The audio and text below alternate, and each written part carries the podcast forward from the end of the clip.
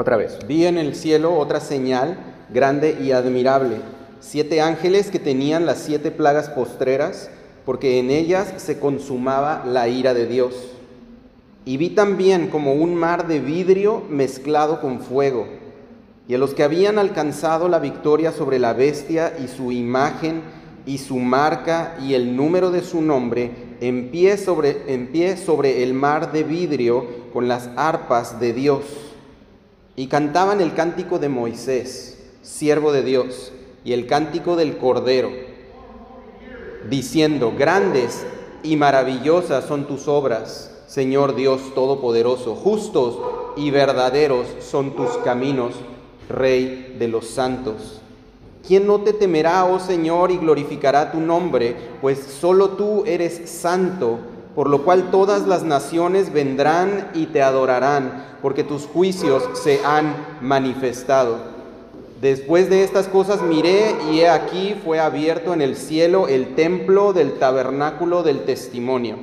Y del templo salieron los siete ángeles que tenían las siete plagas, vestidos de lino limpio y resplandeciente, y ceñidos alrededor del pecho con cintos de oro. Y vi uno de los cuatro seres vivientes, dio a los siete ángeles siete copas de oro llenas de la ira de Dios que vive por los siglos de los siglos. Y el templo se llenó de humo por la gloria de Dios y su poder, y nadie podía entrar en el templo hasta que se hubiesen cumplido las siete plagas de los siete ángeles. Te damos gracias Dios esta mañana por este tiempo en tu presencia. Gracias Padre porque hemos encontrado las puertas abiertas y podemos venir acudir delante de tu trono, Dios, a buscar de tu misericordia y de tu ayuda.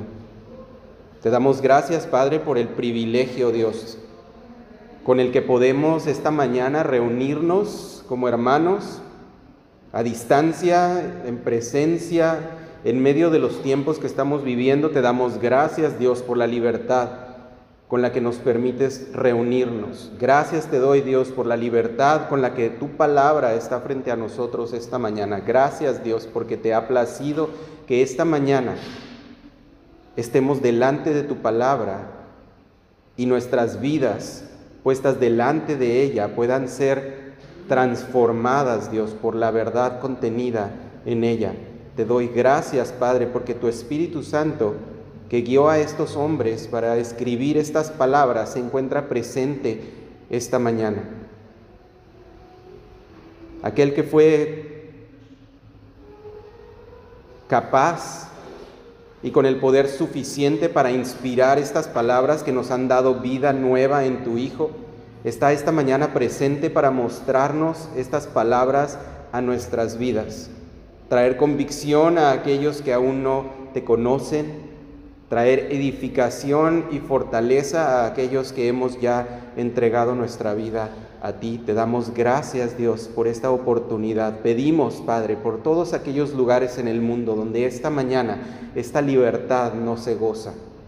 Pedimos, Dios, por esos siervos tuyos que se encuentran en lugares donde la palabra no puede ser predicada y las Biblias no pueden ser leídas, Dios, para que nos edifiques, Padre, nosotros que tenemos acceso y para que a través de nuestras oraciones, Dios, podamos unirnos al sufrimiento de nuestros hermanos y podamos disfrutar, Dios, con ellos. Edifica tu iglesia, Dios.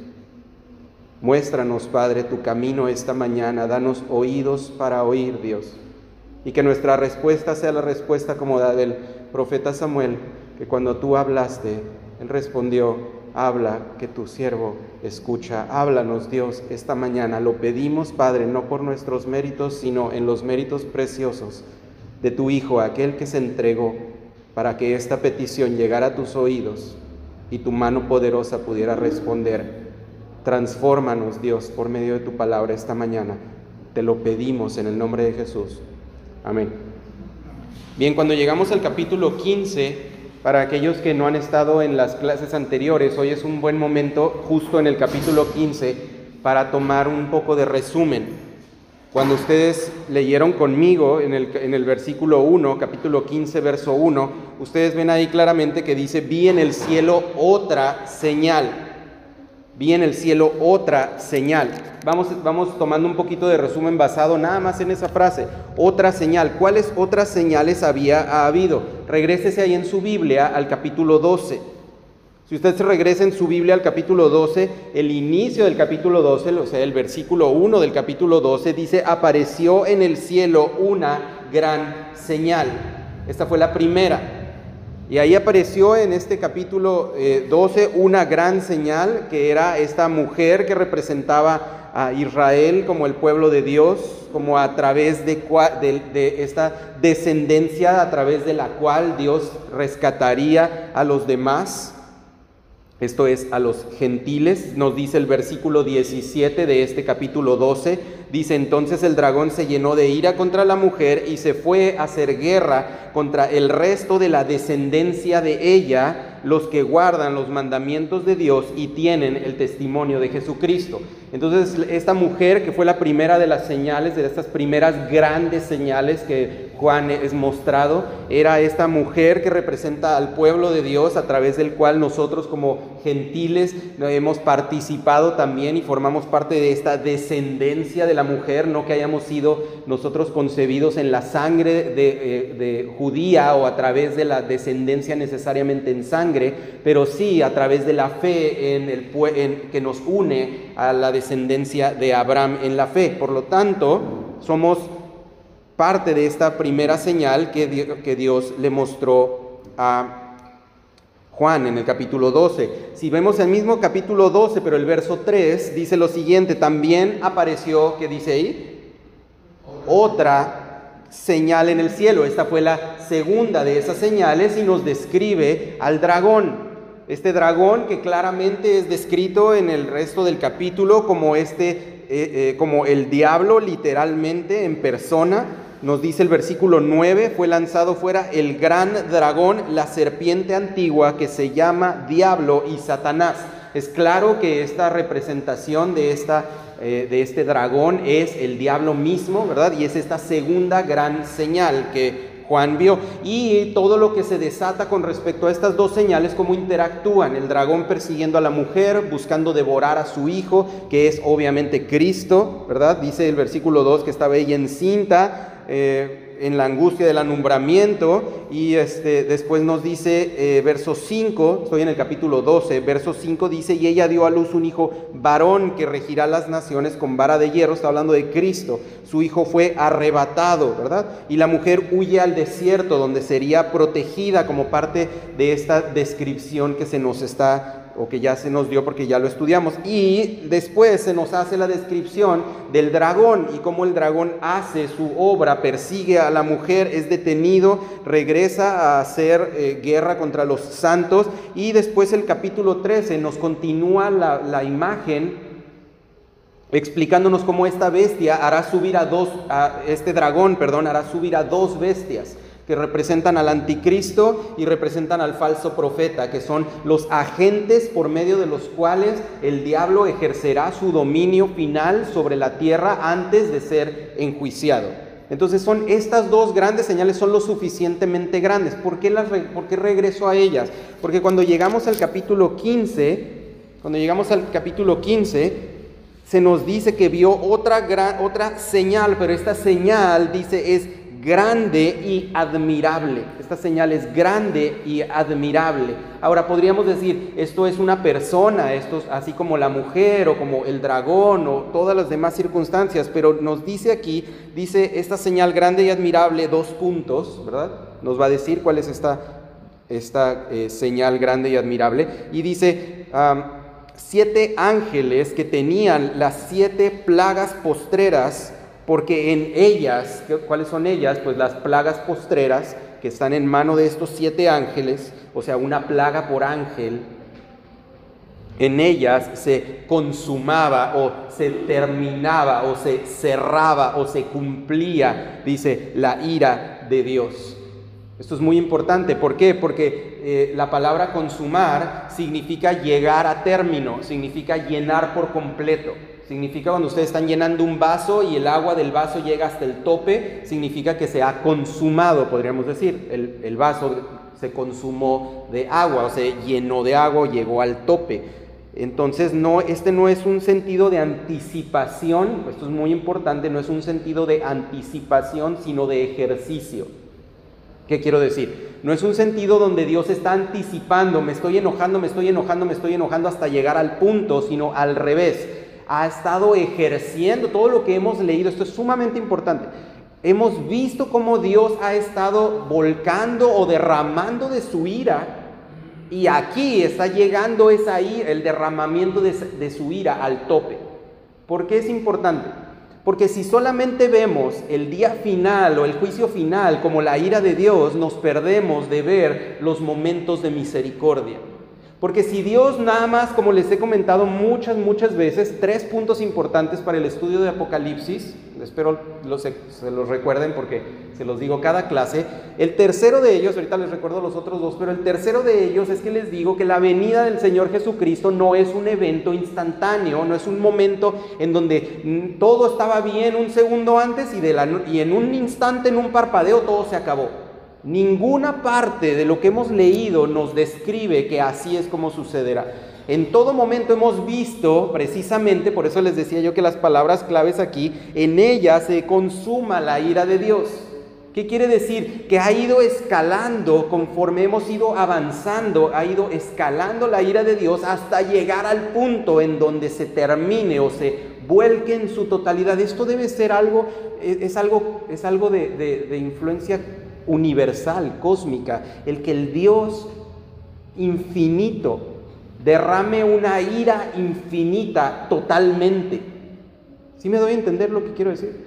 ¿Cómo puede ser posible que un Dios que no tiene fin, un Dios que se extiende por la eternidad, decía un pastor, palabras que atesoro mucho en mi corazón, es que él decía que cuando nosotros lleguemos al cielo, contemplaremos a Dios y para contemplar a un Dios infinito se necesita la eternidad. Entonces no vamos a, porque alguien podría pensar, bueno, después de, no sé, ¿no? Después de 10 años de ver a Dios otra vez, bueno, ahí está Dios, ok. Podríamos pensar que vamos a llegar al punto, y ese es a veces el pensar de, de, las gentes que no conocen a Dios. Piensan, y bueno, pues vas a llegar al cielo y adorar a Dios todo el tiempo, como, pero y, pues va a llegar un punto como ver la misma película cientos de veces. Va a llegar un punto donde dices, bueno, ya le perdí el chiste. Pero si Dios es infinito, se requiere la eternidad para poder conocerlo. Es como si cada mañana nos levantaremos a ver a Dios otra vez como si nunca lo hubiéramos visto antes. Un aspecto de Dios. vamos a contemplar la presencia de Dios como si fuera la primera vez cada vez porque es eterno y requiere, repito, la eternidad para ser contemplado. Por lo tanto, aquí lo podemos ver ahora, vemos a la luz de esa eternidad, a la luz de esa grandeza, cómo es posible que la ira de Dios sea volcada en su totalidad, un poder infinito, una ira infinita volcada en un momento finalmente. Y podemos ver cómo ha venido en incremento y en ver el incremento de la ira de Dios podemos ver la demostración de su misericordia en cada instante. Porque cuando al principio, quizá cuando vimos allá los sellos, ¿se acuerdan? El primero de los sellos, ¿cuál era? Los jinetes, que fueron los primeros cuatro jinetes. El primero el jinete de la paz. ¿Se acuerdan? El que venía a traer paz y tranquilidad, el que venía a conquistar un arco sin flechas, hablando acerca como de un control o de un dominio tranquilo y pacífico, un orden, una tranquilidad. Después vendría todo lo contrario. Pero podemos ver aún en medio de esa tranquilidad, estamos viendo la misericordia de Dios la carta a los romanos nos dice que la paciencia de Dios nos guía al arrepentimiento. O sea, el que Dios sea paciente, cuando alguien te dice, bueno, pues es que tú dices que Dios tarde o temprano nos va a castigar a todos, pero yo no veo que me pase nada a mí. Claro, eso es una manifestación de la, de la misericordia y de la gracia de Dios. Debería de impulsarte al arrepentimiento, a decir, ¿cómo es posible que un Dios soberano y todopoderoso, un Dios completamente santo y completamente perfecto, pueda tolerar todavía el pecado de la humanidad y no reaccionar y no responder y no volcar su ira sobre esa maldad, ¿verdad? ¿Cómo esperó Dios? Por eso Gálatas nos dice, cuando vino el cumplimiento del tiempo, Dios envió a su Hijo. ¿Por qué? Porque había Él esperado en su paciencia, habiendo cubierto a través de los años La gente inclusive voltea hacia el Antiguo Testamento a considerar que sí, el pueblo cada vez que ofrecían los sacrificios recibían el perdón por sus pecados y en realidad esos pecados no estaban siendo perdonados. Nadie, nadie recibió el perdón por sus pecados como resultado de ofrecer un cordero en el holocausto. Eran, sus pecados eran cubiertos nada más, estaban siendo guardados, estaban siendo almacenados, no eran tomados en cuenta, pero alguien tenía que pagar por ese pecado y ese macho cabrío o ese sacrificio, esa paloma o es lo que fuera que llevaran no era suficiente. Aquí vemos entonces en contraste la consumación de la ira de Dios. Por eso esta es una gran señal, tanto como la mujer o el dragón podrían serlo. Otro ejemplo, cuando la ira de Dios se consume, el diluvio. El diluvio en aquel tiempo, así es la manifestación de la ira de Dios, pero esta es una manifestación consumada, pues en aquel tiempo Él salvó a Noé y su familia, cuando en realidad la esencia de Noé y su familia como seres humanos no eran diferentes a ningún otro ser humano que haya perecido en el diluvio. Sin embargo, aquí no hay escapatoria.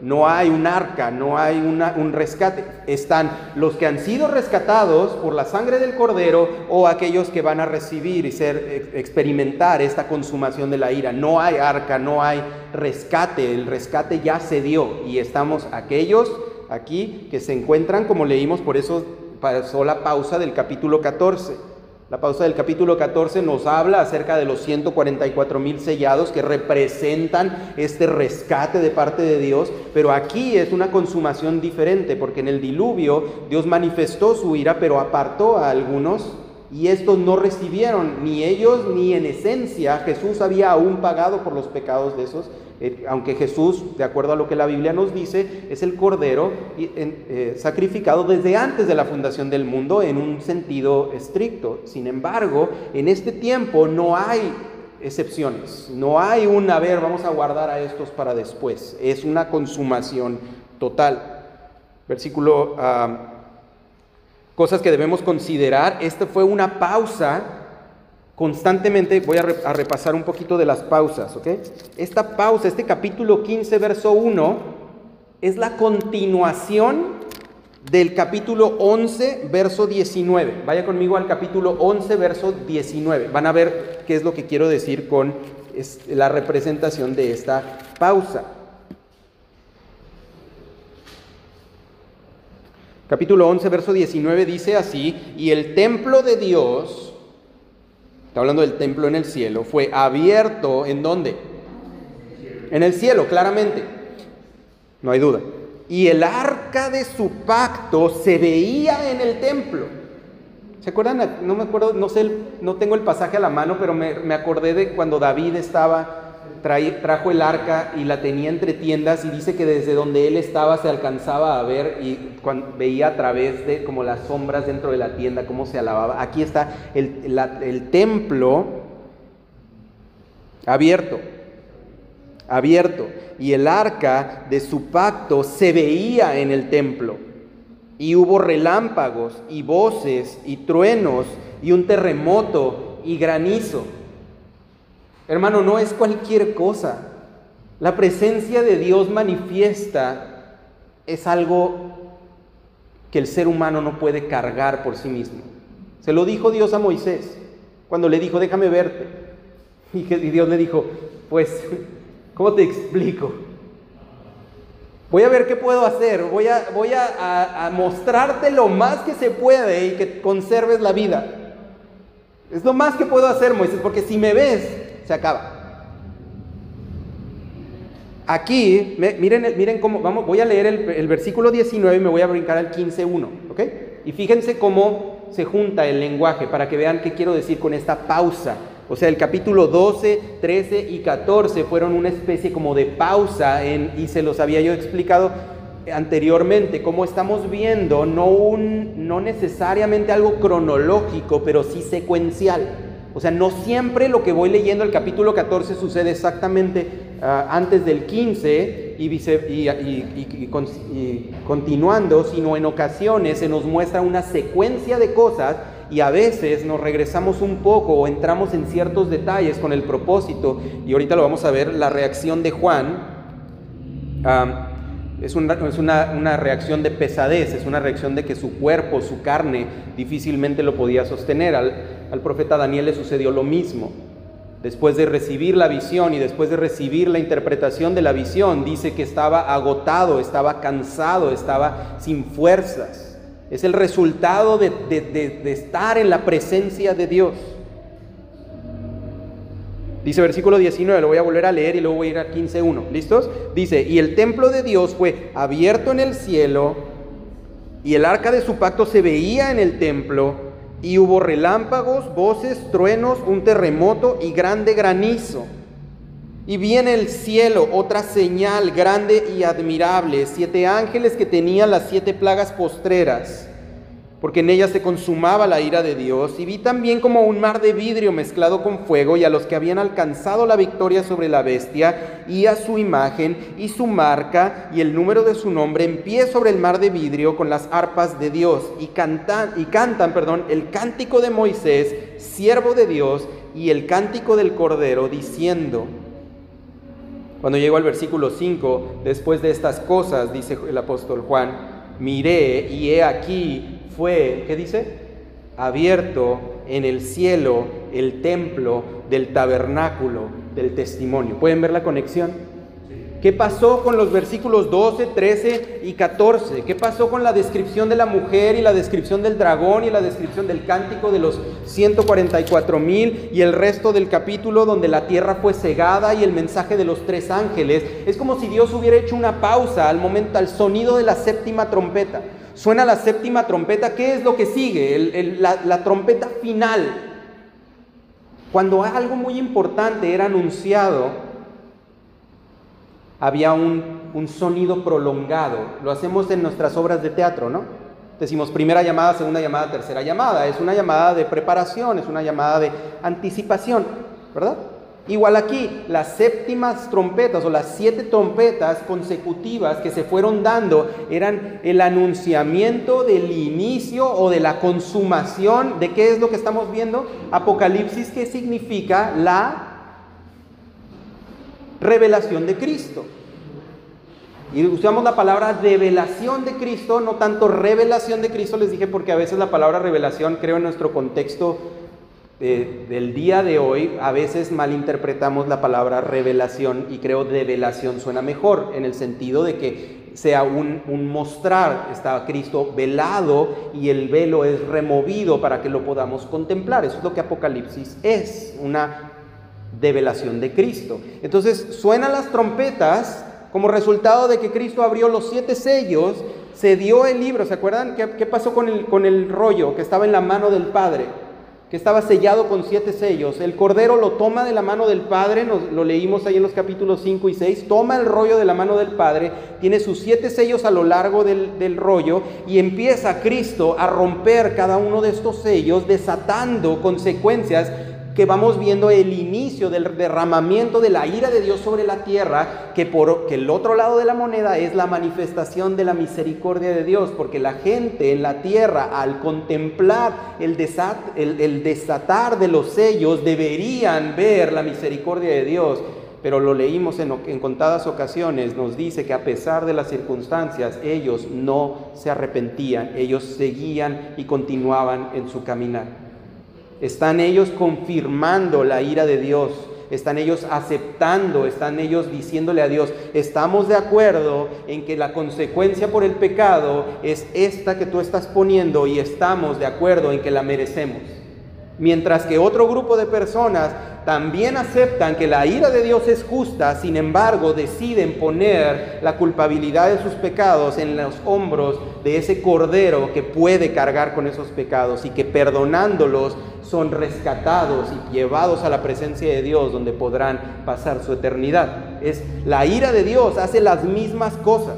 Piensen en el, en el mar rojo cuando se partió. El mar rojo fue la ejecución de la misericordia de Dios sobre su pueblo para hacerlos pasar en seco, pero esas mismas aguas que salvaron al pueblo fueron las mismas aguas que ahogaron a los egipcios. Entonces Dios es glorificado no nada más en el pasar de libertad de su pueblo, Dios es glorificado en las aguas ahogando a los egipcios que habían resistido una tras otra, plaga tras plaga en Egipto, los egipcios tuvieron oportunidad de arrepentirse y de considerar las palabras de Dios como verdaderas y sin embargo le dijeron a Dios, no te queremos, la consecuencia, unos pasaron en seco y los otros fueron ahogados en el agua. Las mismas aguas que salvaron a unos ahogaron a otros y Dios es glorificado tanto en la salvación de su pueblo como en la ejecución de sus juicios sobre Faraón. Hasta ahí vamos bien. Vean cómo se desata todo esto. Por eso vemos la descripción del dragón y de la mujer y de las bestias. Vemos el desatar de las artimañas del enemigo. Lo vimos como cada uno de estos personajes estaban usurpando la Trinidad divina. Lo vimos, ¿no? Como el dragón representando al Padre, tratando de, controlarlo todo, de dirigir las cosas, de traer la perdición.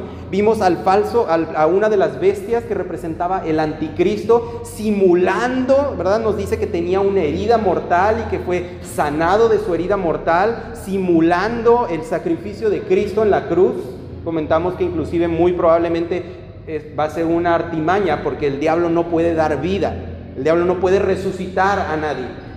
Em, entonces es el que su anticristo, sea, herido de muerte, muy probablemente va a ser exactamente lo que los judíos acusaban a Cristo de haber hecho a los, a los apóstoles de haber falsificado la resurrección de Cristo y haber robado su cuerpo con el propósito de hacer creer que Cristo había resucitado de entre los muertos. Y esto es exactamente lo que el anticristo hará, simular el sacrificio de Cristo y provoca adoración. ¿No se te hace increíble que una falsa resurrección provoque adoración? Y nosotros tenemos que, creemos como creyentes, que tenemos que mostrarles algo más al mundo cuando un verdadero sacrificio hecho por un verdadero cordero que quita verdaderamente el pecado, habiendo resucitado verdaderamente, y nosotros creemos que tenemos que agregar a ese mensaje, mientras que el anticristo, falsificando el sacrificio, provocará la adoración de la tierra. ¿Por qué creemos como cristianos que necesitamos agregarle al Evangelio algo más que el Cordero de Dios que quita el pecado del mundo. No hay razón. No importan las luces, no importa la música, no importa el vestuario, no importan las bancas, importa el mensaje. Y si nosotros no creemos que ese mensaje tiene el poder, estamos poniendo en juicio el hecho del poder salvador del Evangelio. El diablo mismo lo vimos de esa manera cuando analizamos el capítulo 12 y 13. Así como ellos buscan usurpar los lugares de Dios, no hacen otra cosa más que glorificarle. En mostrarlos, mostrarnos un falso Cristo, confirman el Cristo verdadero. El falso profeta, la segunda bestia, que representa el Espíritu Santo, es levantado como otro ser humano a un lado del anticristo como su siervo. Él es el que, el que llama a la adoración de, esta, de este anticristo, de esta bestia. Hace una imagen de esta bestia y le da vida a la imagen de la bestia y clama o, demanda que esta, esta imagen de la bestia sea adorada. De la misma manera hablamos como son las representaciones de la Trinidad, como el Espíritu de Dios, busca formar la imagen de Cristo en nosotros, no nos trae una imagen de Cristo, sino nos hace a la imagen de Cristo, y no con el propósito de ser adorados nosotros, sino de llevar esa adoración a Dios. Y vimos entonces estas grandes señales. Capítulo 15 es esta ira derramada, esta, este cielo abierto, este templo Después del cántico de los 144 mil, el mensaje de los ángeles confirmando las características, lo vimos la, clase pasada, las características correctas de Cristo, del Padre y del Espíritu Santo en el mensaje a los tres ángeles. Vimos la tierra cegada de dos maneras, eh, hablándonos acerca de este juicio que vamos a leer me voy a regresar al, capítulo 14, verso 14. Capítulo 14, verso 14. Porque lo que vamos a leer de las plagas está descrito en esto. Es sumamente importante, ahorita se los voy a mostrar. Versículo 14 del capítulo 14. Miré y he aquí una nube blanca y sobre la nube uno sentado semejante al Hijo del Hombre que tenía en la cabeza una corona de oro y en la mano una hoz aguda Y del templo salió otro ángel, clamando a gran voz al que estaba sentado sobre la nube, mete tu hoz y ciega, porque la hora de cegar la tierra, perdón, de cegar ha llegado, pues la mies de la tierra está madura. Y el que estaba sentado sobre la nube metió su hoz en la tierra y la tierra fue cegada. Lo leemos como si fuera nada. Lo leemos en un simbolismo como ah, eh, Cristo sobre una nube sentado con unos aguda pasando la hoz sobre la tierra y lo leemos nada más. Pero ¿qué representa esto? Lo acabamos de leer. Son estas siete copas de la ira volcadas sobre la humanidad y las copas están descritas en el capítulo 16. Espero alcancemos a leerlas. Esta es la primera ciega de la tierra, hecha por mano de quién? De Cristo. Me voy a adelantar un poquito, pero miren el capítulo 16, verso 9. Capítulo 16, verso 9. Me estoy adelantando un poco, pero para que vean cómo es Cristo. Esto es muy importante porque a veces le sacamos a Cristo este carácter. Capítulo 16, verso 9 dice, y los hombres se quemaron con el gran calor, ahorita vemos de dónde salió el calor, dice, y blasfemaron el nombre de Dios. Mira, coma, ¿quién es este Dios? Es el Dios que tiene el poder sobre estas plagas. Es el Dios que tiene el poder sobre estas plagas. Es este Cristo pasando su voz sobre la tierra. Les dije yo que la palabra madura en el versículo 15, donde dice, pues la mies de la tierra está madura, les dije que no era la palabra madurez de una madurez correcta como, una, como cuando, no sé si tengan árboles, yo no soy cero granjero, pero cuando ves un fruto y tú dices, ya está listo, ya lo puedo arrancar del árbol. No es eso, es más allá. Esta palabra madura significa pasada, significa seca. la semana pasada vimos algunos versículos, como aquel hombre que tenía una mano seca, que Jesús le restaura. Habla acerca de, un, de estar pasado, de estar seco, estar sin vida. Aquí, cuando Jesús ciega la tierra, no está cegando la tierra para recoger el fruto, está cegando la tierra para, para quitar el fruto que ya no sirve. Es lo que está sucediendo con estas plagas. Es la destrucción, es la, la, consumación, de acuerdo al capítulo 15, verso 1, es la consumación de la ira de Dios. Es la consumación de la ira de Dios. Regrésate poquito al verso 2, capítulo 15, verso 2. Quiero aclarar que el capítulo, el versículo 1, donde dice que son siete plagas, ¿ven la palabra plagas? Nosotros inmediatamente nos regresamos a, Egipto, ¿no? Y nos imaginamos pues, que las plagas son cosas que suceden, como la plaga de las ranas, o la plaga de las moscas, o la plaga del granizo. Pero la palabra plaga que aparece aquí es la palabra golpe. Es un golpe, es lo que es. Son golpes. Capítulo, regresen al 13, capítulo 13, verso 3. Nos está describiendo la primera de las bestias que representa al anticristo y dice, vi una de sus cabezas como herida de muerte, pero su herida mortal fue sanada. La misma palabra que aquí es traducida como herida es traducida en el capítulo 15 como plaga. Entonces no son, el, el anticristo aparentemente tenía un golpe mortal es, las plagas no son necesariamente situaciones, sino golpes. Es como si Dios, Isaías 53, bien, voy a dejar que el texto te explique cuál es el sentido de la palabra plaga. 53, verso 5.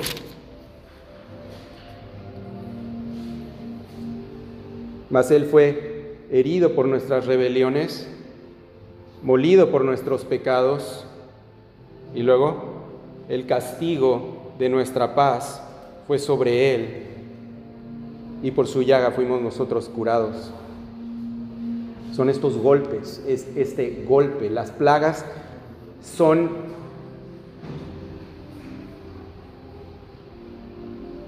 los golpes que Cristo recibió en nombre de aquellos que hemos puesto nuestra fe en Él, ahora vienen esos mismos golpes, pero de forma directa, directa sobre la humanidad. Cuando tú ves a Cristo en Getsemaní, angustiado hasta la muerte, mientras sus apóstoles duermen, sudando como gotas de sangre, puedes entender que esto que estamos por leer en el capítulo 16 es una probada de lo que Cristo padeció en la cruz. Solo una probada. Porque ellos pagarían por su propio pecado. Ellos pagarían por lo suyo. Cristo pagaría por lo de muchos. No es lo mismo. Por un, uno, dos. Por dos razones, no es lo mismo. ¿Puedes, puedes palpar la angustia en el corazón de Cristo en Getsemaní? Vamos a leer el capítulo 16. Solamente leer, no me voy a detener en ninguna parte, solamente vamos a leer. Oí una gran voz, piensa en Cristo en Getsemaní, anticipando su sufrimiento y le escucha estas palabras. Oí una gran voz que decía desde el templo a los siete ángeles, id y derramad sobre la tierra las siete copas de la ira de Dios.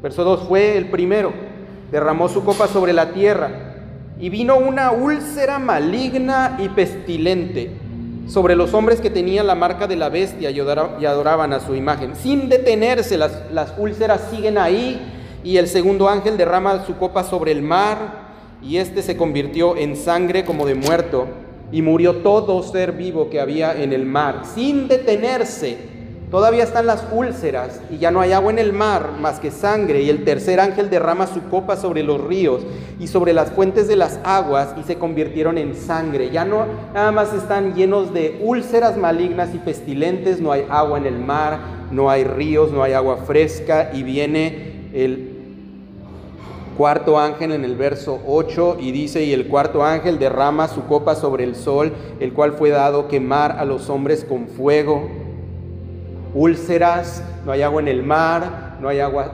dulce, el sol está quemando. El quinto ángel en el verso 10 derramó su copa sobre el trono de la bestia y su reino se cubrió de tinieblas. Mira lo que dice, y mordían de dolor sus lenguas. Sin detenerse, versículo 12, el sexto ángel derrama su copa sobre el gran río Éufrates y el, río el agua de este río se seca, preparando el camino para los reyes del oriente. Verso 17. Sin detenerse, el séptimo ángel derrama su copa sobre el aire y salió una gran voz del templo, del cielo y del trono diciendo, hecho está. Y hubo relámpagos, voces, truenos, gran temblor en la tierra, un terremoto tan grande cual no hubo, ¿cuándo? Jamás desde que los hombres han estado en la tierra. Verso 21, 20, y, la, y toda isla huyó y los montes no fueron allá. No sé qué significa eso. Toda isla huyó y los montes no fueron hallados. Mm.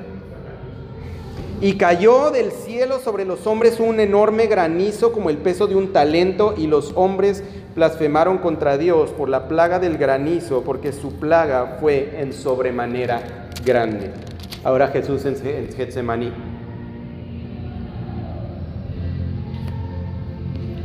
Regrésate al capítulo 14, verso 10.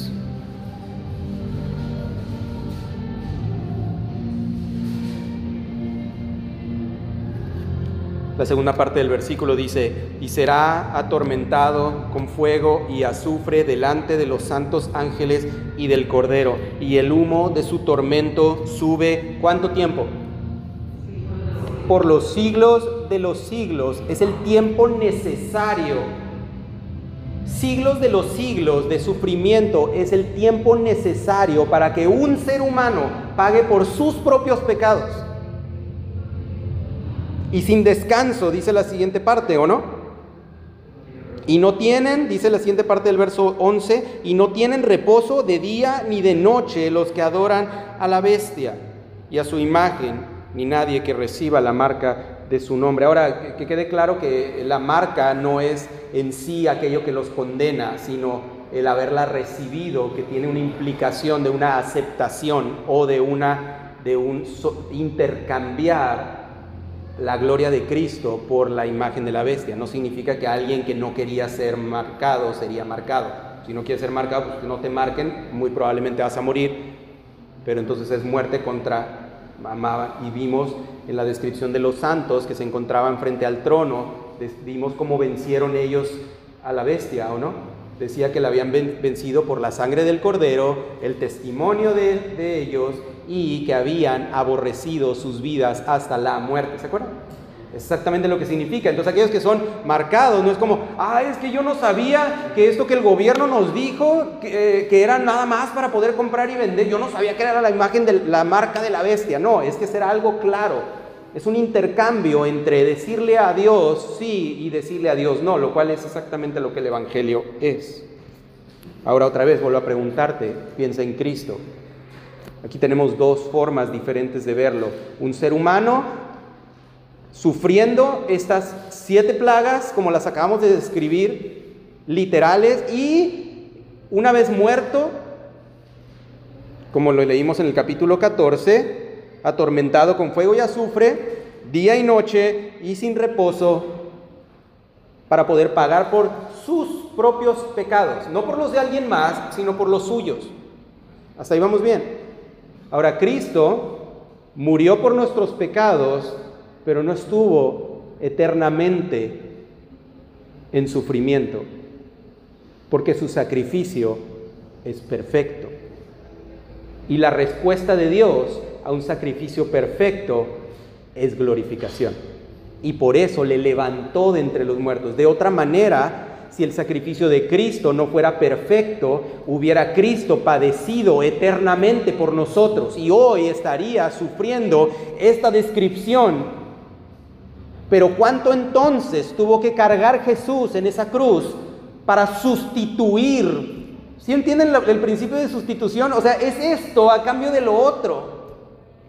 El trono de gloria a cambio de siete plagas y tormento eterno. Pero Jesús no pagó por uno. Jesús pagó por muchos. La descripción de la gente delante del trono dice que eran incontables, dice Juan. No puedo saber cuántos eran. Eran multitudes. ¿Cuánto cargó Cristo en esa cruz? Pueden ver entonces cómo es la misericordia de Dios mostrada a la hora de ver el juicio de Dios caer sobre unos. No es un mensaje de Dios está enojado. Es un mensaje de salvación y de rescate, donde Dios mismo, a través de su Hijo, se puso en nuestro lugar para padecer esto mismo que estos hombres pagarán eternamente y su Hijo lo pagó de una forma tan perfecta que fue resucitado el tercer día. No teniendo Dios más razón para hacerlo, pues el pago satisfecho por su ira, mientras que estas personas pagarán por la eternidad por esos mismos pecados, quizá menores, quizá menores. Regresamos al capítulo 15. Sumamente importante. Por eso, estos golpes, nos quedamos en la palabra golpes. Las plagas postreras, los golpes postreros, donde Dios finalmente desata todo esto. Vi también como un mar de vidrio mezclado con fuego y a los que habían alcanzado victoria. ¿Cómo, cómo era que habían alcanzado la victoria? Tres cosas, se los acabo de decir hace rato por la sangre del cordero, la palabra del testimonio de ellos y porque aborrecieron sus vidas hasta que llegó el momento de su muerte. No nada más ante la muerte, sino hasta el momento en el que murieron. Así es como obtuvieron la victoria, para que no parezca, hermano, como que tú estás aquí sentado y estás eh, lejos de esa gente. Como que esas personas están lejos de, ti, como si esas personas son inalcanzables, porque ¿cómo voy a poder ser como estas personas que han tenido victoria? Porque yo, yo pierdo la batalla contra el pecado todos los días. ¿Y cómo puede ser? ¿Por qué? Porque no es a través de tus obras, sino a través de la sangre del cordero y del testimonio de tu vida y de menospreciar tu vida hasta la muerte.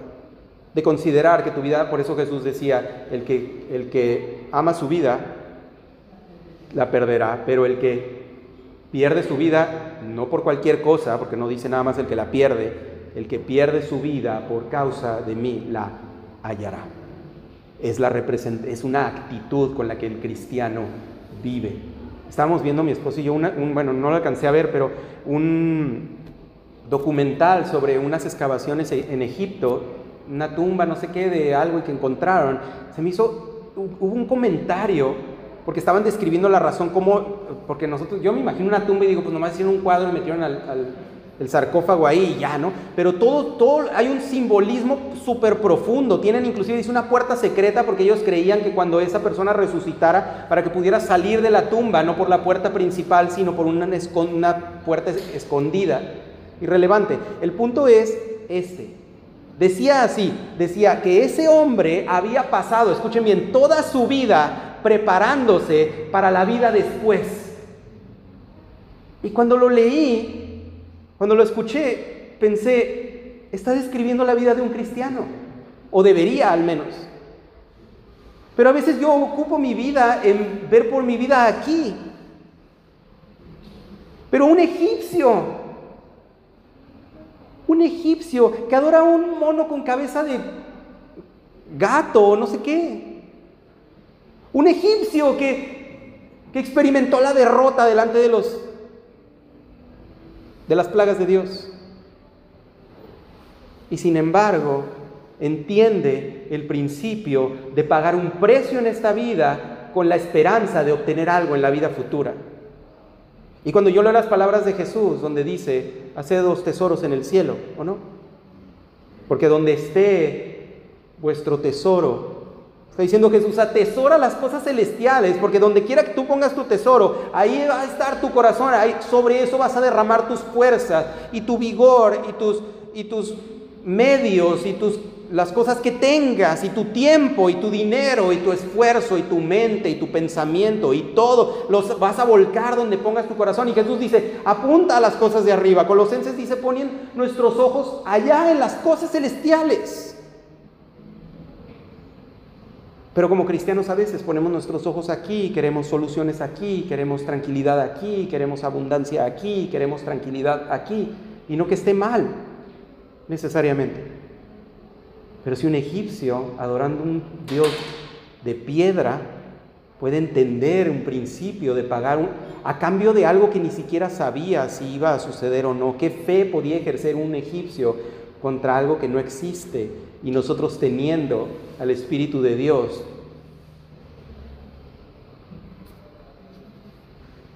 Estos victoriosos, dice, se fijan entonces que era lo que la victoria sobre la bestia, sobre su imagen.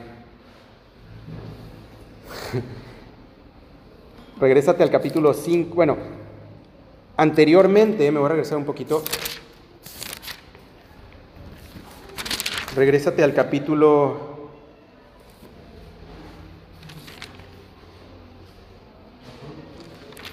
6. Capítulo 6, verso 9. Estamos en los sellos, nos regresamos a los sellos. Quinto sello. Mira, fíjate la similitud con lo que estamos leyendo. Voy a leer el, no te regreses, quédate ahí en el 6, pero escucha las palabras del verso 2, del 15. Vi también como un mar de vidrio mezclado con fuego y a los que habían alcanzado la victoria sobre la bestia y sobre su imagen y su marca y el número de su nombre en pie sobre el mar, de vidrio con arpas. Verso 3 dice, y, canta, y canta en el cántico de Moisés.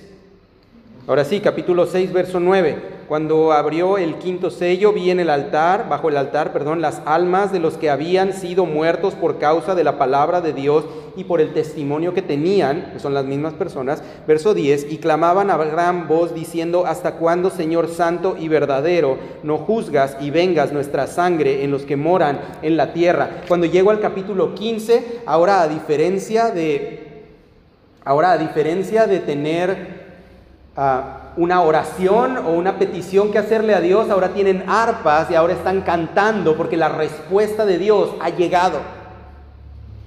Una de las cosas más que más paz deben traer a la vida de todo cristiano es que todas las oraciones que elevamos a nuestro Dios tienen respuesta. Quizá no es respuesta hoy, pero todas las oraciones elevadas a Dios tienen una respuesta. Dice que cantaban el cántico de Moisés. Puedes regresarte si gustas a Éxodo en tu casa, capítulo 15, verso 1, y puedes leer el cántico de Moisés. Estaba leyendo un comentario de una persona que tomó la, la letra de este cántico de Moisés, toma las partes, porque no tenemos todo, del cántico del Cordero. Este cántico del Cordero está en el capítulo 14, es pronunciado por los 144 mil, pero nos dice que nadie podía saber la letra más que ellos. Para cuando llegamos al capítulo 15, estos hombres han cantado tantas veces que el resto de la multitud ha escuchado las palabras y se unen al cántico. Podemos tener una probada del cántico si te regresas también a la primera descripción de los 144 mil que se encuentran allá en el capítulo 7. Ellos también cantan. Ellos cantan el cántico de Moisés, que es el siervo de Dios, y cantan el cántico del Cordero. ¿Y qué dicen? En resumen, ¿cómo se juntan estas letras? Esta persona en el comentario tomaba las letras de estos y los hacía una comparativa. A mí lo que más me ministró fue cómo tomaba cada frase o las frases que estaban contenidas aquí y en los cánticos de Moisés y cómo iba ligando él con frases de profetas a través del Antiguo Testamento. Y prácticamente era como si todos los profetas estuvieran uniendo sus palabras en un solo cántico. Era como si personas diferentes, hablando en diferentes, se me pone la piel chinita, hablando en tiempos diferentes, a pueblos diferentes, bajo circunstancias diferentes, hablando las palabras de Dios y, Jesús, el Padre, juntara todas estas palabras, todas estas pronunciaciones de gloria y las uniera en un solo cántico y luego toda la humanidad redimida cantara estas palabras ante el trono de Dios.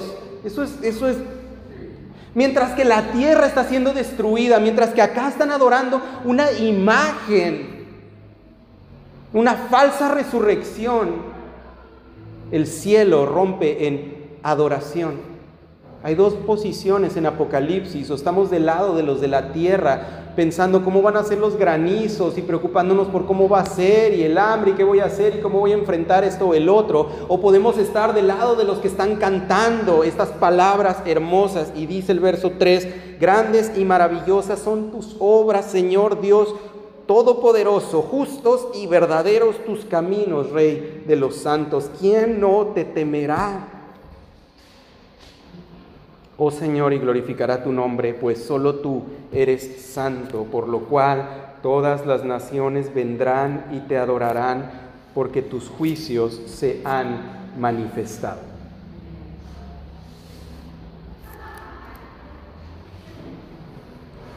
El cántico de Moisés del capítulo 15 de Éxodo se canta justo después de haber atravesado el mar. Pasan en seco, la respuesta cántico.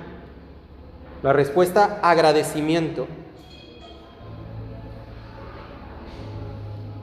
El cántico de Moisés se da en un, sobre una tierra seca donde debería de haber agua y estos hombres cantan sobre un mar de cristal, donde Dios allá había sacado a su pueblo de Egipto. Estos hombres ante el trono de Dios cantan por haber sido introducidos a la vida eterna. Hay infinidad de formas en las que podemos atesorar estas palabras. Te invito en tu casa que leas el capítulo 15 de Éxodo y leas esas palabras y puedas ver cómo para ellos su enfoque limitado humano no podía ver lo que acababa de suceder, el simbolismo de lo que acababa de suceder, el haber sido rescatados de Egipto con mano fuerte, que sus enemigos hubieran sido destruidos tras de ellos que ni uno solo de ellos se hubiera perdido, que todos los que salieron estaban ahí del otro lado del mar. Y puedes leer esas palabras y pensar en este tiempo final donde las multitudes redimidas se encuentran ante el trono de Dios y reconocen haber sido rescatados. Reconocen no haber sido rescatados de la mano de Faraón, sino reconocen haber sido rescatados de la mano del pecado y de la muerte.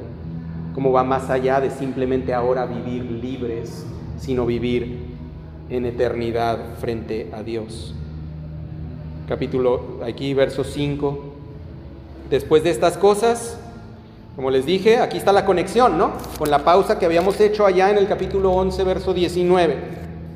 Miré y he aquí fue abierto en el cielo el templo del tabernáculo del testimonio. Es un, son un chorro de palabras.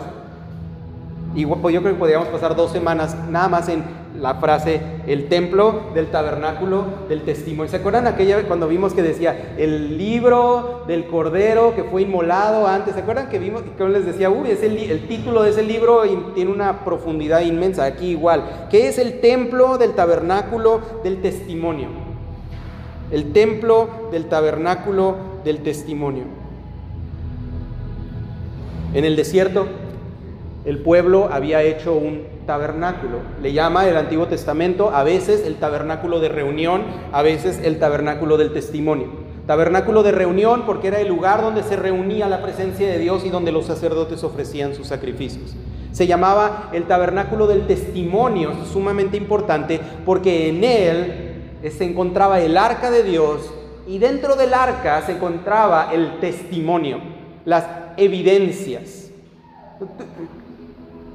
Creo que todos de alguna manera tenemos en nuestra casa algo guardado que nos recuerda a algo. Que si un día perdieras la memoria y fueras a ese cajón o a esa caja y la abrieras y sacaras ese artículo, solamente de ver el artículo regresarías a ese momento. En el caso del pueblo de Dios, dentro del arca se encontraban tres cosas. Se encontraban las tablas de la ley, que eran hermosamente, hermosamente Mira, Dios nunca vino a darles mandamientos, instrucciones, principios de vida a ningún otro pueblo más que al suyo. Dios no iba y le tocaba la puerta a los filisteos o le tocaba puerta a, a, cualquier otro pueblo y le decía, estos son mis estatutos para que los sigas. Jamás, jamás, jamás fue a meterse a otras casas, pero sobre su casa dio mandamientos. ¿Cuántas veces has estado en un lugar público donde a lo mejor está tu hijo en una fiesta, en una reunión o algo, está tu hijo y un hijo de otra persona, ahí están jugando y ves a los dos hacer algo que no deben hacer y muy probablemente solamente le vas a decir a tu hijo, ven, no hay mandamientos sobre el otro hijo porque, porque no es tuyo. Porque los mandamientos son la representación del interés de Dios sobre la calidad de vida de su pueblo. Para el mundo, los mandamientos de Dios son restricciones, los mandamientos de Dios son aburridos, los mandamientos de Dios son cosas que Dios quiere hacer para arruinar tu vida, para detenerte de que te diviertas, para restringir tus deseos, porque Dios quiere que seas aburrido y porque Dios quiere que vivas una vida fea y, leyendo la Biblia todo el tiempo y que no hagas las cosas que todo el mundo hace. Pero los mandamientos de Dios son mucho más que eso. Los mandamientos de Dios son la evidencia de que ellos son el pueblo de Dios en esa situación donde yo tome a uno de mis hijos para tomarlo y decirle, ven para acá. O inclusive, voy a poner un ejemplo mucho mejor, es hora de comer en una fiesta. Y yo tengo la comida frente a mí, pues con todo el debido respeto, pero a mí me da lo mismo si el hijo de otra persona que está en la fiesta se alimenta o no se alimenta. Mi pensamiento, ahí están sus papás. ¿Por a cuál hijo proveo? ¿A cuál hijo voy a alimentar? ¿Sobre cuál hijo voy a volcar mi atención? ¿A cuál hijo voy a prepararle el alimento? ¿A cuál hijo voy a ponerle un lugar a la mesa para que se siente? Pues al mío. Los mandamientos de Dios son una demostración de su amor, son el testimonio de que Dios tiene un pueblo suyo. La vara de Aarón, que es el segundo ingrediente dentro del arca, representaba la elección de Dios sobre una de las tribus por fuera de las demás sobre un grupo de personas específico para que eh, administraran la adoración a Dios. Y nosotros somos representación. A veces decimos que los levitas son pues, los que cantan o los que lo que sea. Los levitas, nosotros como pueblo de Dios representamos a los levitas en el sentido en el que nosotros somos aquellos que estamos en una especie como de intermediarios entre Dios y el mundo en donde es a través de nosotros, donde la dispensación de la misericordia de Dios y la predicación del Evangelio es llevada a un mundo perdido, donde inclusive la misericordia de Dios sobre nosotros a veces detiene el juicio de Dios sobre las naciones, porque nosotros vivimos en esas naciones. Somos esa representación y eh, de la misma manera era un testimonio, la vara de Aarón representaba la elección de Dios sobre cierto grupo de personas. Finalmente, una de las mejores, maná, la provisión de Dios igual vuelvo a decir lo mismo, Dios no alimentaba a todas las naciones como alimentó a su pueblo. El pueblo lo veía al revés, como veían los mandamientos. El pueblo veía el maná y decían, ah, ya estoy harto del maná. En lugar de ver la profundidad de la provisión divina, en donde sin que ellos movieran un dedo, amanecía el desayuno en la puerta de sus casas. Yo creo que todos estaríamos. Si ahorita te dijera, no vas a tener que trabajar un día más en tu vida, pero siempre va a haber la misma comida sobre la puerta. Pues va. A lo mejor te dices, no, a mí me gusta trabajar. Bueno, entiendes mi ejemplo. O sea, a cambio del sufrimiento y del sudor y del esfuerzo y de, y de, a veces no alcanzarlo, preferiríamos lo mismo sobre la puerta en representación de que tenemos un Dios que no cambia, su provisión es siempre la misma. Ahí está.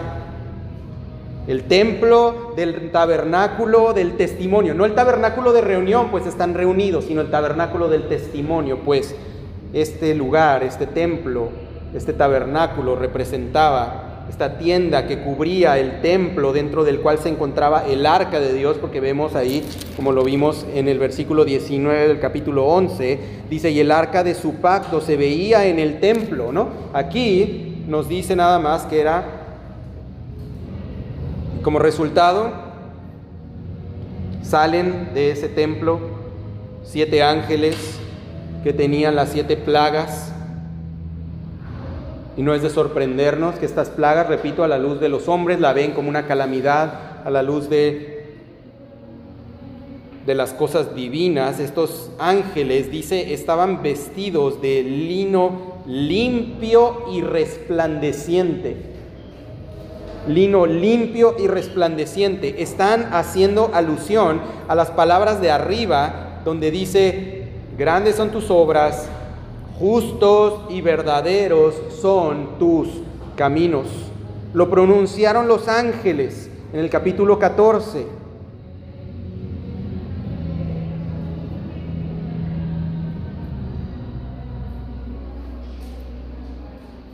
Nos dice entonces que teniendo estas vestiduras ceñidos alrededor del pecho con cintos de oro, son siervos de Dios, trayendo en sus manos las plagas. Uno de los cuatro seres vivientes, ¿se acuerdan? Estos cuatro seres vivientes ya participaron, ¿no? Estuvieron muy activos al inicio de los sellos.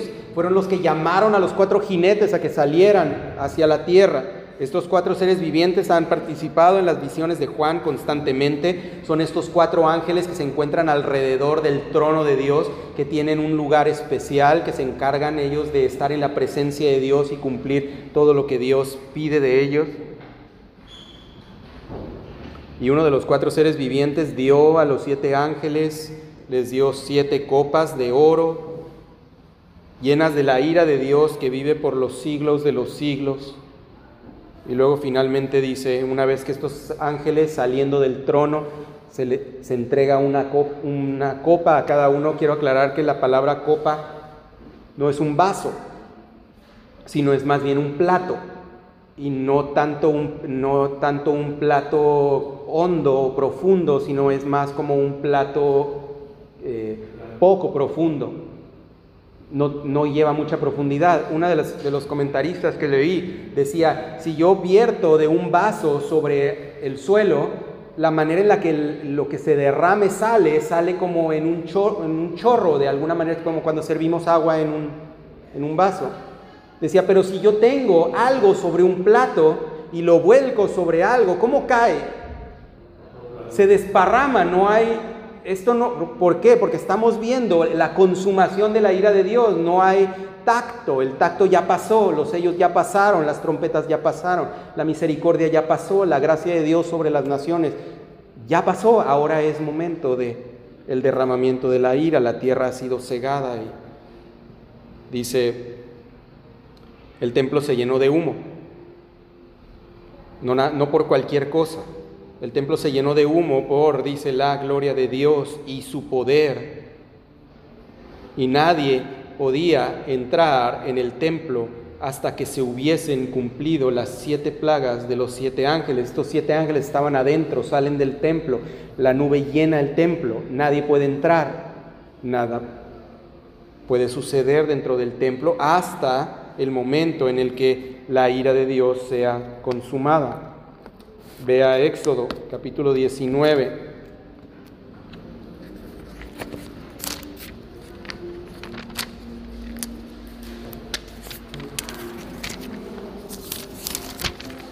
Capítulo 19, verso 16.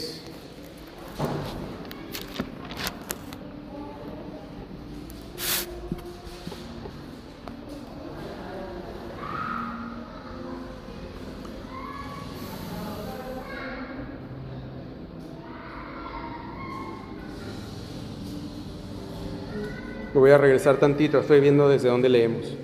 Verso 9.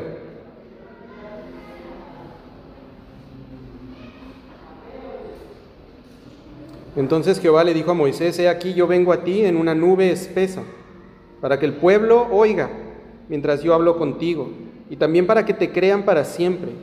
Y Moisés refirió las palabras del pueblo a Jehová.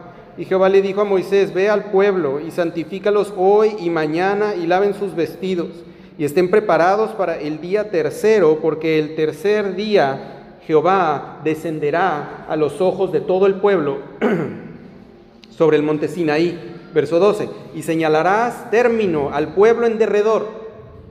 O sea, va a haber una línea alrededor, diciendo, guardaos, no subáis al monte ni toquéis sus límites, pues cualquiera que tocare el monte de seguro morirá. No lo tocará mano porque será apedreado o asateado. Asaeteado, perdón. Será, sea animal o sea hombre, no vivirá. Cuando suene largamente la bocina, subirán al monte. Y descendió Moisés del monte al pueblo y santificó al pueblo y lavaron sus vestidos. Y dijo eh, al pueblo, estad preparados para el tercer día y no toquéis mujer. Aconteció, verso 16, que al tercer día, cuando vino la mañana, vinieron truenos y relámpagos y espesa nube sobre el monte y sonido de bocina muy fuerte y se estremeció todo el pueblo que estaba en el campamento. Y Moisés sacó del campamento al pueblo para recibir a Dios y se detuvieron a pie, al pie del monte. Todo el monte Sinaí humeaba porque Jehová había descendido en el fuego y el humo subía como humo de horno y todo el monte se estremecía en gran manera. Verso 20, y descendió Jehová sobre el Sinaí, sobre la cumbre del monte, y llamó Jehová a Moisés a la cumbre, y Moisés subió.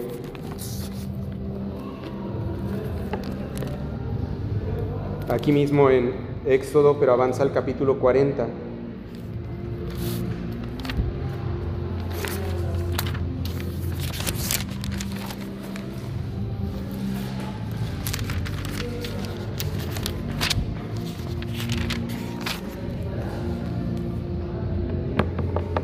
Específicamente en el 34, pero quiero que leas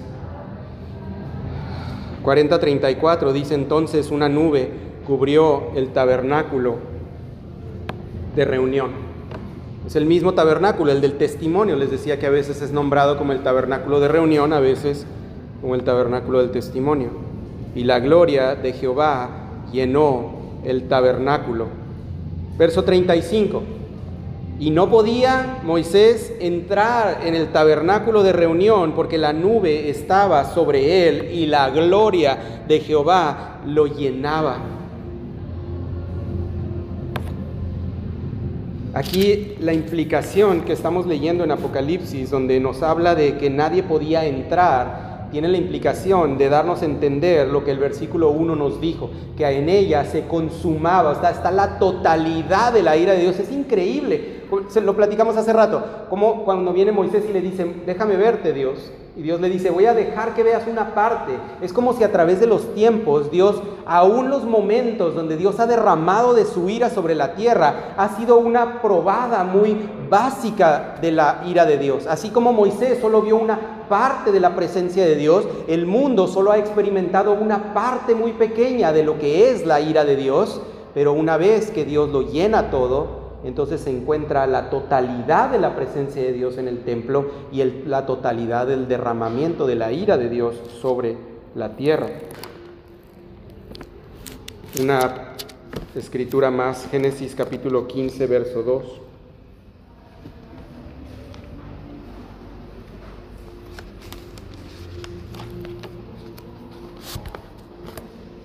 Cuando Dios le promete un hijo a Abraham, empieza a hacer un, le pide que haga ciertas, ciertas cosas, capítulo 15, verso 7, vamos a empezar desde el 7. Dice, y le dijo, yo soy Jehová, que te saqué de Ur de los Caldeos para darte a heredad esta tierra. Abraham responde, Señor Jehová, ¿en qué conoceré que la he de heredar? ¿Cuál es tu garantía? Tu señal. Y le dijo, tráeme una becerra de tres años, una cabra de tres años y un carnero de tres años, una tórtola también y un palomino. Y lo tomó él, ¿quién es él? Abraham. Y todo esto, y los partió por la mitad, y puso cada mitad enfrente de la otra, mas no partió las aves. Y descendían las aves de rapiña sobre los cuerpos, y Abraham las ahuyentaba. Verso 12 dice, más a la caída del sol, miren, dice, sobrecogió el sueño a Abraham y he aquí que el temor de una grande obscuridad cayó sobre él. Es muy probable que en este pacto, piensen, piensen en este pacto, normalmente cuando nosotros establecemos un pacto, pues yo voy a dar algo, pero voy a recibir algo a cambio tuyo, ¿o no? Tú vas a recibir algo de mí, pero vas a tener que dar algo de ti. Pero en este pacto que Dios hace con Abraham, no hay un intercambio, es solo Dios. Pero más adelante hay un quebrantamiento del pacto, se lo dice Abraham, digo, se lo dice Dios.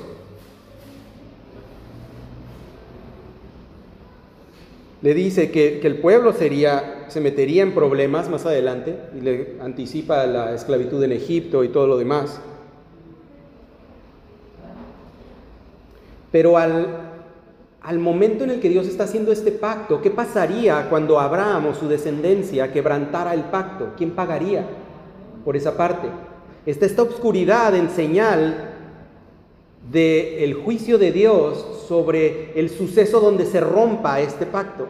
¿Quién es aquel que de la descendencia de Abraham pagó el precio por el quebrantamiento del pacto? Porque ahí, Abraham estaba, ¿Por qué ese temor, no? O sea, que las aves de rapiña iban a quitarle el valor su sacrificio. Pero sin embargo, después dice que Abraham se quedó dormido. Simplemente Abraham no se pudo mantener despierto. Está haciendo un trato con Dios. Un trato donde, donde Abraham sale beneficiado mil por ciento. No tenía descendencia. Y Dios le dice, te voy a dar una descendencia que si alguien pudiera eh, contar el polvo de la tierra, esa persona podría contar tu descendencia. Tiene todo que ganar.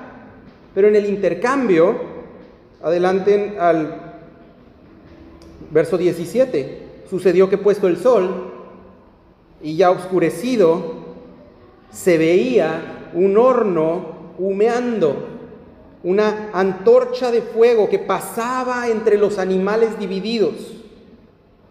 En aquel día, dice, hizo un pacto con Abraham diciendo, a tu descendencia daré esta tierra desde el río de Egipto, desde Egipto, perdón, hasta el río Grande y el río Éufrates. El pacto de Abraham, que sería roto por sus descendientes, estaba protegido por el sacrificio de Cristo. Es esta misma ira, la ira que debía venir sobre la descendencia de Abraham, no vino. ¿Por qué? Porque de su descendencia, un hijo de Abraham en la carne pagó el precio para que toda la descendencia de Abraham para atrás y para adelante pudiera ser redimida de pagar el precio de haber quebrantado el pacto que Dios había hecho con él. Ahí está esta distinción. Aquí lo estamos viendo en el capítulo, regresando a Apocalipsis para terminar. Estamos viendo esta distinción. El templo de Dios está lleno, su ira está por consumarse. Aquellos que han sido redimidos se encuentran con sus bocas llenas de alabanza.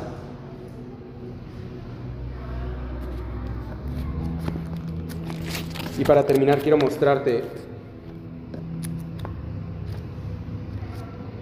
vea primera de Samuel.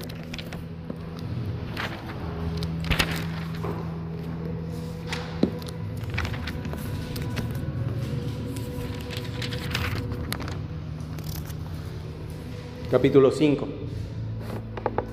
Hay una diferencia entre la manera en la que se adora a Dios, entre la esencia de la adoración a Dios. Quiero mostrarte la reacción, no lo voy a leer todo.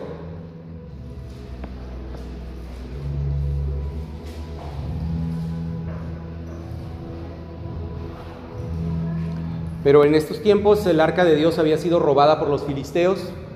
Para dar contexto, fue llevada, robada por los filisteos, se encuentran ellos con el arca en casa, lo ponen dentro del templo de su Dios y la mañana siguiente amanece su Dios postrado delante del arca de Dios. Lo reacomodan creyendo que pues, algo pasó, se resbaló, lo que sea. Y a la mañana siguiente se encuentra sin cabeza y sin manos. Y llegan a la conclusión de que esto está mal. Y empieza a haber mortandad en el pueblo. Dice que había aparentemente, por la manera en la que lo resuelven, aparentemente había ratones y, y como resultado de quizá la actividad de estos ratones, estos empiezan a tener úlceras en todo el cuerpo, tumores, empiezan a, a, tener problemas serios de salud, empieza a haber mortandad en el pueblo. Y ellos se preguntan, ¿será esto por causa de que tenemos el arca de Dios entre nosotros? La respuesta obvia es sí. Uh, la pasan de una ciudad a otra como para tratar de probar a ver si si sí era eso o no. Cuando llegamos al, en el capítulo 5, verso 10, se la mandan a otra ciudad, a Ecrón, y cuando los ecronitas lo reciben, ellos dicen, ay, nos mandaron el arca para matarnos. Ellos están reconociendo, conocen a Dios de alguna manera, algo, tienen información acerca de Dios. Se reúnen y dicen, ¿qué haremos? Dice el versículo 12 que y los que no morían eran heridos de tumores y el clamor de la ciudad subía al cielo. O sea, estaban, estaban en graves problemas. Se la han pasado de ciudad en ciudad. Llegan a la conclusión, ¿sabes qué? Vamos a regresarla. Pero miren la descripción, ¿ok? Esta es la diferencia entre una adoración que clama por Dios y una adoración que es a Dios, pero en búsqueda de otra cosa. Hay dos, hay dos maneras. La adoración a Dios clama por recibir a Dios. La adoración equivocada reconoce a Dios, pero pide a Dios tener otra cosa que no sea Dios. Mira, estuvo el arca de Jehová en la tierra de los filisteos siete meses. No sé cómo aguantaron, pero ok. Entonces los filisteos llamaron a los sacerdotes y a los adivinos y dijeron, ¿qué haremos? Ellos dijeron, verso 3, si enviáis el arca del Dios de Israel, no la enviéis vacía, sino pagadle la expiación. Entienden el principio básico de pagar por algo. Ellos reconocen que hicieron algo malo y creen que ellos necesitan darle a Dios algo a cambio. Pero seamos, ¿qué detenía Así como al pueblo de Nínive, por ejemplo, cuando el Evangelio fue predicado a la ciudad y dice que la reacción de los ninivitas, ¿cuál fue? Arrepentimiento. Lo que propició que Dios detuviera la ira que estaba preparada para ellos. Aquí estos filisteos quieren todo menos a Dios.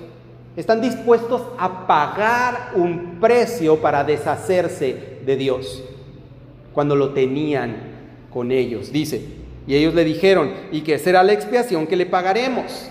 ¿Por qué les preguntan a ellos? Ellos no son sacerdotes de Dios. ¿Qué saben ellos de lo que Dios demanda como expiación por un pecado? ¿Qué saben ellos de lo que Dios quiere? En lugar de investigar, en lugar de preguntar, ellos deciden y dice, conforme al número, estoy en el versículo 4 del capítulo 6, dice, conforme al número de los príncipes de los filisteos, van a ser cinco tumores de oro yo no sé cómo se hace un tumor de oro, no tengo ni la más remota idea. ¿Cómo harías un tumor de oro? Que agarras oro, nomás lo haces bola porque no sé qué es. Cinco tumores de oro, lo que sea que eso signifique. Cinco tumores de oro y cinco ratones de oro, porque una misma plaga ha afligido a todos vosotros y a vuestros príncipes en representación de cada uno de los príncipes, un tumor y un ratón. Y haréis pues figuras de vuestros tumores y de vuestros ratones que destruyen la tierra. Y daréis gloria al Dios de Israel. ¿Cómo?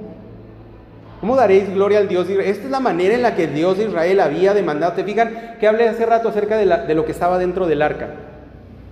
las tablas de la ley. Las tablas de la ley eran las indicaciones dadas por Dios de la manera en la que Dios esperaba que se le tratara.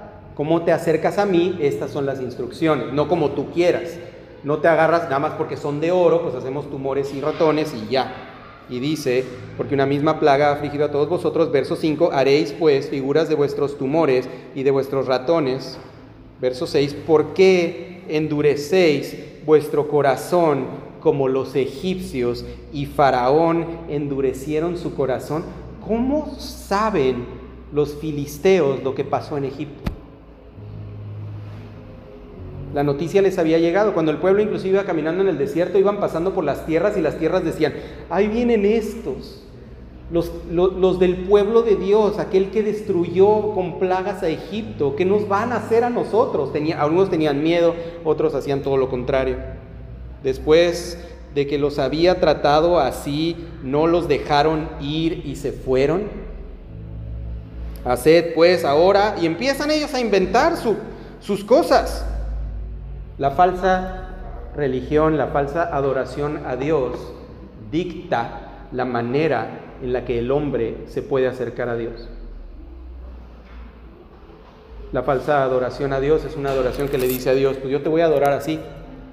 No, no soy, no soy eh, codo, o sea, te voy a adorar con oro. Y te voy a hacer un carro nuevo, dice verso 7, ahora puedes hacer un carro nuevo.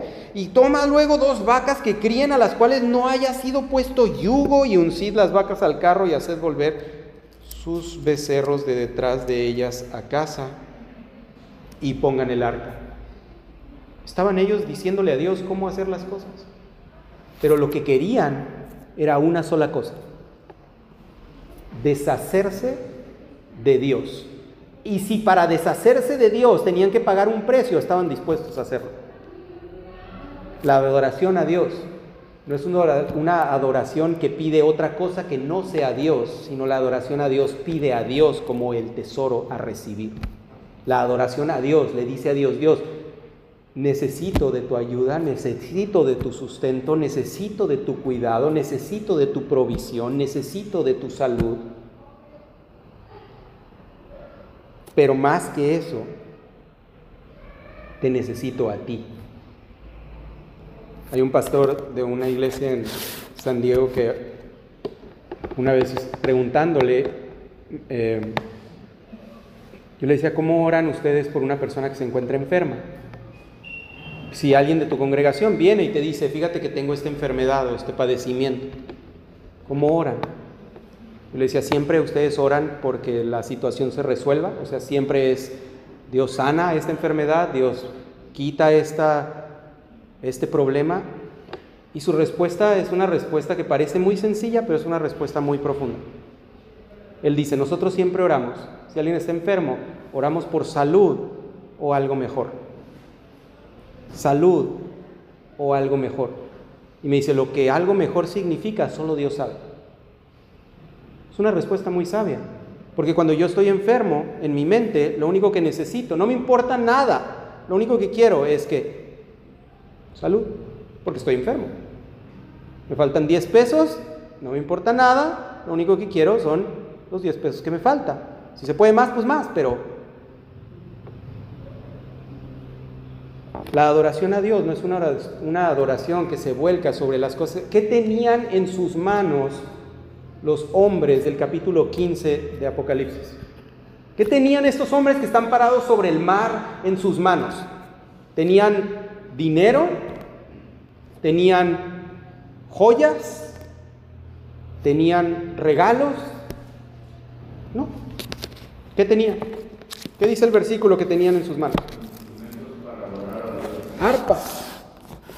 Termina diciendo el versículo 2 al final, en pie sobre el mar de vidrio con, y no son arpas, son las arpas de Dios. Son aquellas arpas provistas por Dios para que puedan adorar a Dios.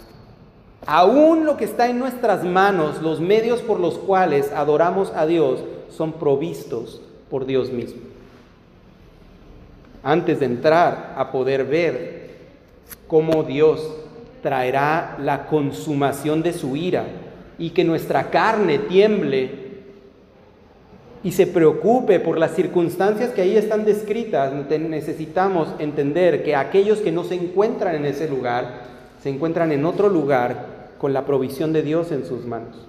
Son personas que vencieron a la bestia con los medios divinos provistos por Dios para vencer.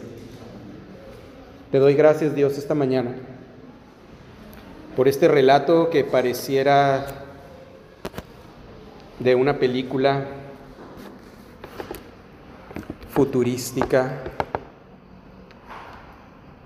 que tiene el propósito de asustarnos, entretenernos. Pero te pido Dios, nos permitas considerar que el centro de este texto es tu adoración. Tú eres Dios. Dios por sobre todas las cosas. Y fuera de ti nada hay. Tú has dado a tu pueblo el testimonio. Has dado la elección como lo hiciste con la vara de Aarón. Has dado tu provisión específica en el maná. Y has dado el identificador específico. No adoramos a Dios como nosotros queremos adorar, sino levantamos nuestra adoración a ti en la manera en la que tú lo has establecido, por los medios por los cuales tú has provisto. Tú nos has dado en Cristo Jesús la entrada a tu trono, a tu presencia. Nos has permitido entrar por el sacrificio de tu Hijo en lo íntimo de tu presencia, donde podemos contemplarte, donde podemos recibir de ti dirección y consuelo donde inclusive provees palabras a través de inclusive tus profetas, como lo vimos, estos cánticos escritos aquí en la Biblia son un compendio, una recopilación de las palabras que tus siervos a través de los tiempos hablaron acerca de ti. No son palabras inventadas ni espontáneas, no son palabras personales y propias. Compartimos como pueblo tuyo, como redimidos, como hijos compartimos palabras, compartimos frases de adoración y de reconocimiento de tu grandeza, de tu justicia, de tu santidad. Dios, pone en nuestra boca tu palabra para adorarte. Danos, Dios, provee por medio de tu Espíritu estas arpas tuyas por medio de las cuales ofrecemos sacrificios de alabanza dignos, que sean escuchados, olor grato delante de ti, incienso ofrecido que sube hasta tu trono y tú puedes escuchar y ser glorificado. Y te damos gracias porque nos permite ser instrumentos de una gloria que es tuya.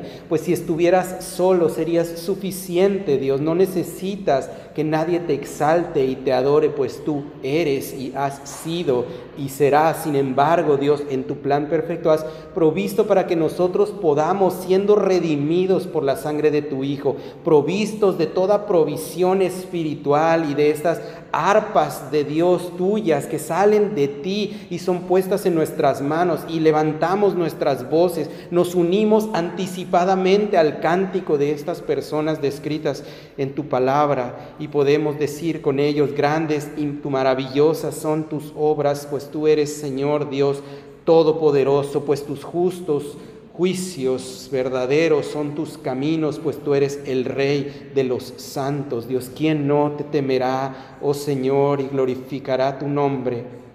Pues solo tú, Dios, eres santo. Por lo cual, Dios, simbólicamente esta mañana aquí nosotros reunidos, levantando nuestras palabras de adoración a ti, provistas por la instrucción de tu palabra, capacitados por el poder de tu Espíritu Santo, y siendo nosotros partícipes de la intercesión de tu Hijo a nuestro favor, es que podemos nosotros unirnos a las naciones que vendrán y te adorarán porque tus juicios, Dios, están manifestando tanto el día de hoy como se continuarán manifestando más adelante. Y te damos gracias porque nos permites vestirnos de tu justicia. Provee Dios el regalo de deshacernos de lo nuestro y entender que esta mañana podemos elevar nuestra alabanza no por nuestras, nuestros méritos, como decía el profeta Daniel, no por nuestras obras de justicia, sino por tus muchas misericordias, porque tú has provisto el medio por el cual te adoramos. Dios, aleja de nosotros la actitud de los filisteos. Quita de nuestras manos nuestros tumores y nuestros ratones hechos de oro creyendo que al ofrecerlos Dios obtendremos algo de provecho, sino pone en nuestras manos arpas de Dios que suenen a una voz en adoración total a ti. Te pido Dios que apartes nuestros pasos del mal y nos guíes. Dios nos has mantenido en este mundo con el propósito de extender tu reino y de predicar tus buenas nuevas. Dios, Salva, Padre, ven y rescata a aquellos, Dios, que se encuentran en perdición antes que este día temible tuyo venga y sea demasiado tarde, Dios. Que seamos nosotros instrumentos en tu mano, sean nuestras manos útiles, sean nuestros pies útiles, sea nuestra boca útil y nuestros ojos útiles y nuestros oídos útiles y nuestra mente útil y nuestra labor, nuestro trabajo, el fruto de nuestras manos sea útil, Dios, para el extendimiento de tu reino. Pon, Dios, en nuestro caminar a aquellos que se encuentran perdidos. Llévanos por sus caminos, Dios, para poder encontrarlos y pone en nosotros la palabra de tu evangelio, Dios. Te lo pedimos sabiendo, Padre, que tu Hijo para eso vino y para eso se ofreció, para que pudiésemos cumplir el máximo mandamiento de ir y hacer discípulos. Te has redimido un pueblo, Dios, rescátanos, guárdanos y sosténnos, Dios, hasta el día final. Te lo pedimos en los méritos de ese Jesús, de ese Cordero de Dios, que quitando el pecado de nuestras vidas nos ha dado entrada. En el nombre de Jesús oramos. Amén.